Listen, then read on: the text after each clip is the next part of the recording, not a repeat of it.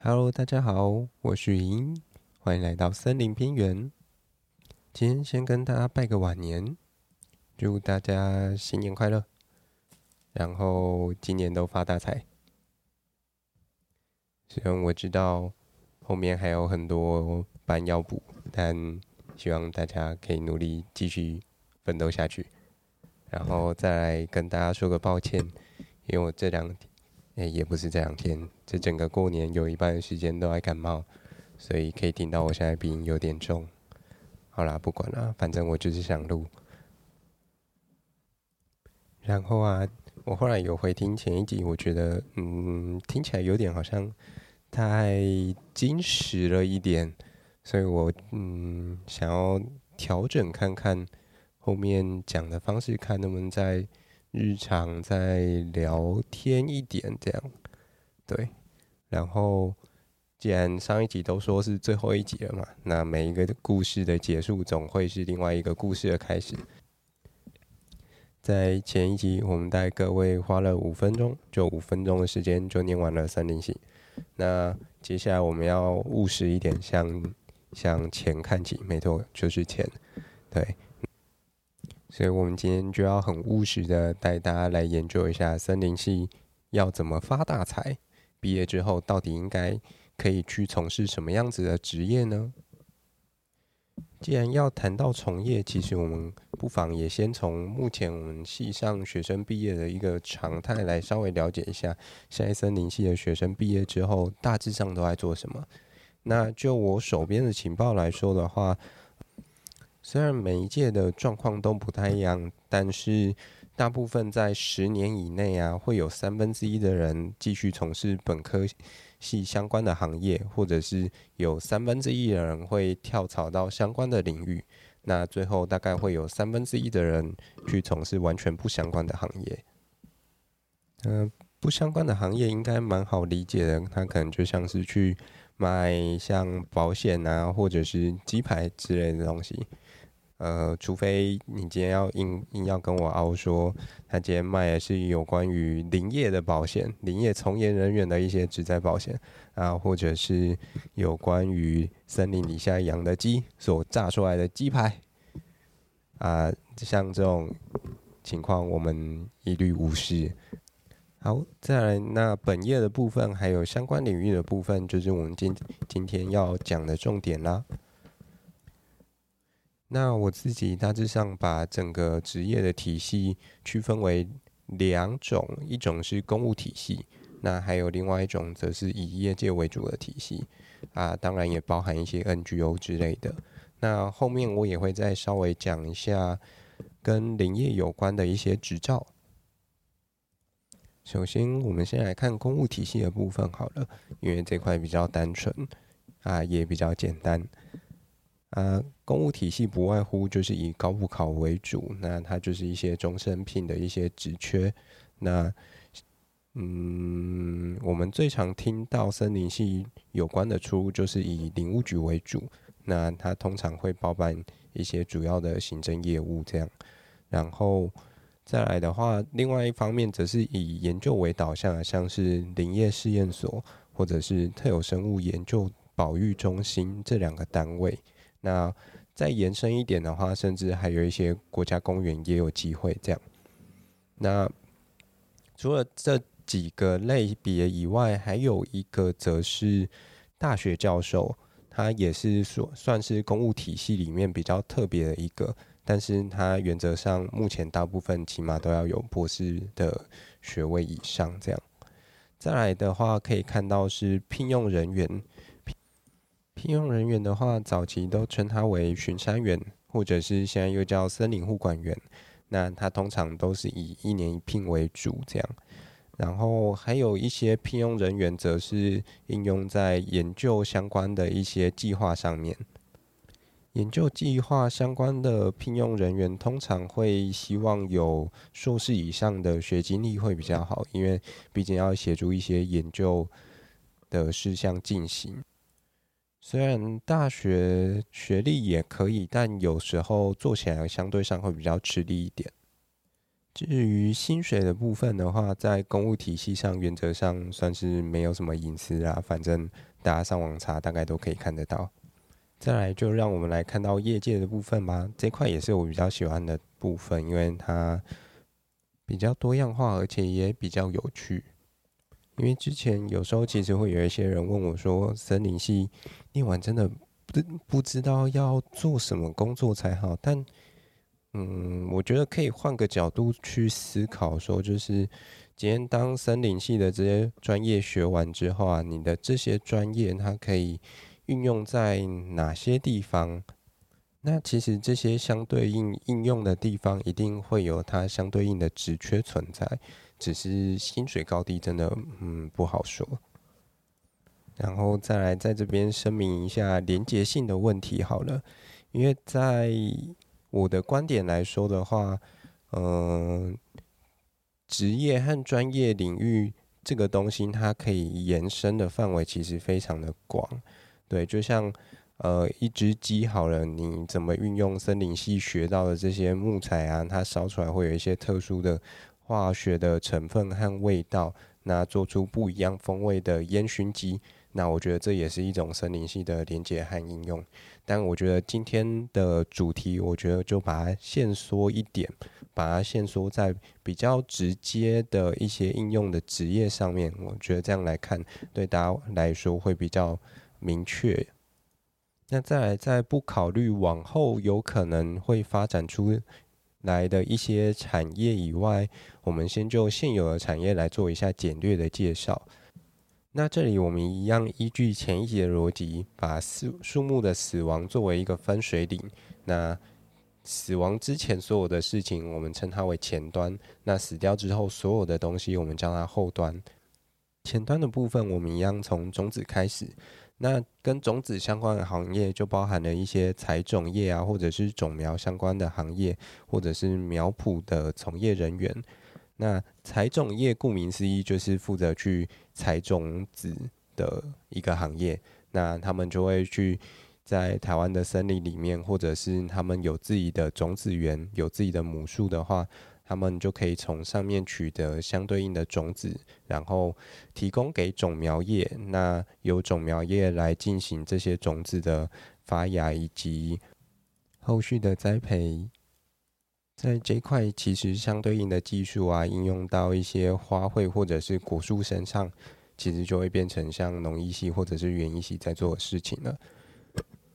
再来看到这些苗木栽培完成之后啊。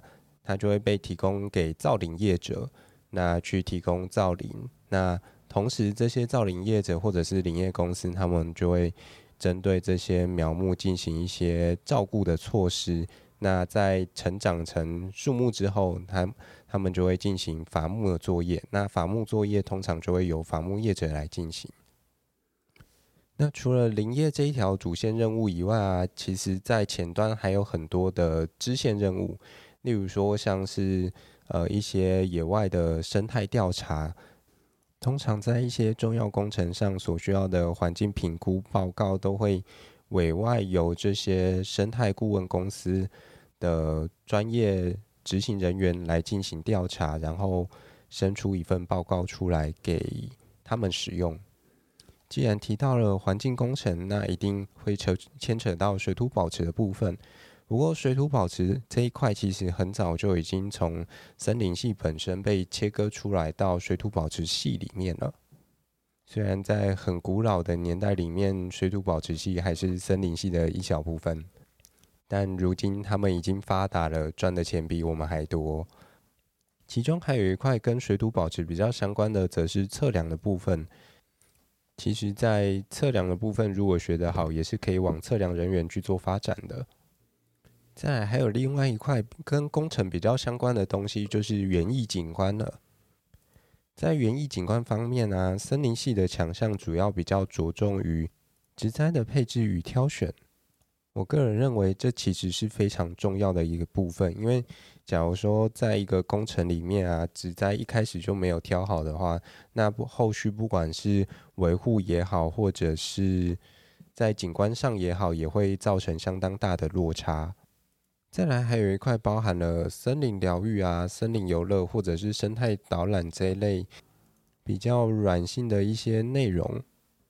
其他还有一些比较特别的从业方向，可能像是分子遗传啊，或者是基因工程这一类的公司，他们会需要一些相关的研究人员，或者还有一些组织培养。这一块在早期的兰花产业其实需求量是蛮高的。另外还有一些法律或者是经济相关的顾问，这块我就没有到特别熟。这样，如果有相关的从业人员，也欢迎跟我一起分享和讨论。再来还有一块是跟地理资讯系统的图资啊、应用分析有关的一些从业工作。这一块在未来数位的产业上，其实应用层面还蛮广的。如果从世界的产业的发展潮流来看的话，撇除掉传统林业上的一些核心科目的话，这块应该会是未来林业在往数位化或者是 AI 经营一个很重要的基础科学或技术。前端的部分大致上就先讲到这里，那再来我们来看一下后端的部分。啊，后端的产业有一些其实我没有到特别熟，如果有讲错也欢迎大家纠正我。在木材产业上有两个后端很重要的产业，分别是造纸业，还有呃建材或者是呃家具制造业。家具制造业还有建材业，大家应该还算蛮熟悉的，就是一些木质的家具啊，或装潢，甚至是呃小木屋之类的。那建材其实在近几年也有很大的一个发展，那这个我们往后有机会可以慢慢再来聊。另外一方面，造纸的部分啊，其实大家可以回头看一下这几年疫情，大家用最多的东西是什么？大概不外乎就是纸箱。纸箱在过去这两年的需求量一整个爆棚，应该也可以算是另类的逆风高飞吧。再来的话，我来帮大家介绍一些比较少听到或者是比较难联想到的一些产业好了。例如说，像是高分子产业，因为木材本身就是一个比较高分子的材料，所以森林系在这一块的发展潜力可以算是蛮好的。说到发展潜力，我们先来谈谈前几年很红的牛樟芝好了。像这类的东西，它就包含在生物科技产业里面。那嗯，讲白了，它也算另类的经济奇迹吗？靠着人为的炒作，当然也不免除，其实它里面也需要花费相当大的研究的精力在里面。但是坊间的一些谣传啊，或者是偏方的部分，就比较缺乏一些证据，我觉得就蛮可惜的啦。那在台湾的森林里面，其实还有很多具有潜力的东西是值得被研究和应用的，只是这一块需要的资源还有人力，真的要花费蛮大的，而且有时候有一些东西的研究期程又偏长，再加上坊间过去已经用类似的炒作手法，已经玩烂掉好几个产品和市场了。像什么牛樟芝啊、红豆杉啊，或者是金线莲啊之类等等，这个上网查应该资料都很多。还有另外一个很容易被炒作的题材，就是生殖或者是能源相关的产业。那森林系本身也跟能源相关产业是非常紧密的。讲白了，森林可以说是地球陆地上面最大的生殖能源的来源。管你要直的烧、横的烧、躺着烧、劈开来烧，还是放在炉子里烧，或者是打成碎片聚集成颗粒再拿来烧，或者是再把它变成酒精，然后一样拿来烧，不管怎样拿来烧就对了。讲白了，燃烧就是现在生质能产业的精髓。烧完了之后，我们总要来一点冷一点的东西，帮大家降温一下。再来，我们来看一下古籍或者是纸质文物的修复产业。在古籍修复业里面啊，其实有一块很重要的是有关于木材的一些结构的修复。然后不管是在木材的鉴定上面，或者是一些防腐啊、保存上面，在古籍上的应用，其实森林系的一些专业是蛮被重视的。然后还有另外另外一块的话，就是纸质相关的文物修复，因为纸本身就是由森林系做出来的东西，所以讲白了，要怎么修复它，就怎么看它怎么来就对了。虽然讲是这样想啊，但里面其实还包含了很多专业的细节，这个以后有机会再说。好了。那后端产业也讲得差不多了，相信大家都很明了，想赚钱要选什么产业，想赚钱应该挑什么样的科系。虽然到最后要面对现实的时候，大家都宁可选择稳定，挑那个最铁的饭碗，这就是人生啊。好啦，最后的最后，感谢大家一样把这集听完了，希望你们有听到一些对你们觉得来说很有趣的东西。啊，对，还有执照的部分我忘记说了。执照其实简单来说，目前跟森林相关产业的执照也不多啦。反正国内大致上就是以公务体系相关的林业技师执照为主，然后还有另外一张则是由森林保健学会所弄出来一个叫森林疗愈师的执照，然后。再来还有一块比较偏国际向的，会是以攀树师执照还有树艺师执照为主。那树医师的话，我想大家应该都蛮常听到的，就是专门在帮树医治一些疾病啊、病虫害之类的，他们会需要一些专业的执照。那攀树师就是呃爬树的时候需要用到执照，因为。攀树其实它的技术性其实蛮高的，那为了要维持大家在树上的安全，它其实是需要一些确保的。对，那森林疗愈师的话，简单来说就是你想要去体验森林疗愈的话，你会需要有一个人带你，那那个人就需要这张执照。还有最后一个是林业技师执照啊，它其实在法规上面。也已经有一些相关的规定，就是从事哪些事项的时候需要这张执照，例如说一次砍树超过几十公顷啊，然后那间公司就会需要找到有这张执照的人，或者是聘用这张拥有这张执照的人来帮他们工作和规划一些相关的事项，这样。对，那详细的部分以后有机会再介绍，或者是对吧？其实也没什么太多的内容了，嗯，这样这集就到这里，就这样结束喽。